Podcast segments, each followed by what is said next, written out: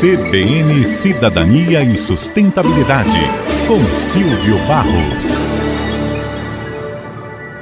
Desde 2010, a escolha da cidade mais verde da Europa vem gerando uma rivalidade saudável entre as grandes cidades, à medida em que elas fazem a transição para energias limpas, protegem melhor a natureza e melhoram a vida dos residentes.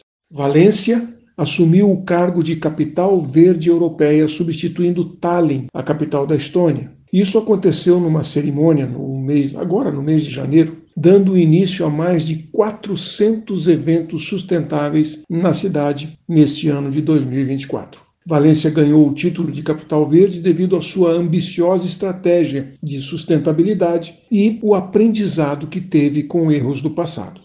Durante muitas décadas, a cidade foi impulsionada por um movimento cívico bastante ousado que sustenta mudanças verdadeiras. Valência possui mais de 2 milhões de metros quadrados de jardins, o que a torna um destino turístico muito popular para o resto da Europa. A apenas 10 quilômetros está o Parque Nacional de Albufeira, considerado o pulmão verde da cidade como parte da missão de se tornar neutra em carbono até 2030, uma série de iniciativas verdes estão sendo testadas em toda a cidade. Lá surgiu a primeira usina solar socializada, que foi 80% financiada por cidadãos individuais, que contribuíram entre 100 e 2 mil euros cada um para uma participação nesse gerador de energia renovável que toda a comunidade utiliza. Outras iniciativas verdes incluem a iluminação inteligente ao longo da orla marítima, onde mais de 20 mil postes de iluminação foram equipados com tecnologia avançada de eficiência energética, lâmpadas de LED e também funcionam como pontos de carregamento para veículos elétricos.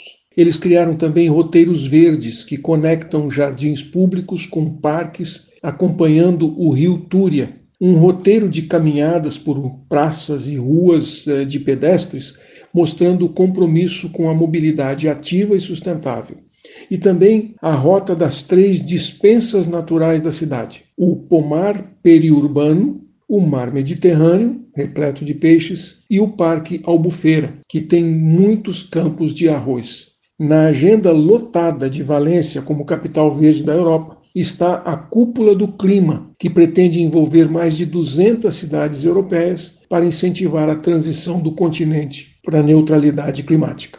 Vilnius, capital da Lituânia, assume o bastão de cidade de capital mais verde da Europa em 2025. E a vaga para 2026 está com as inscrições abertas.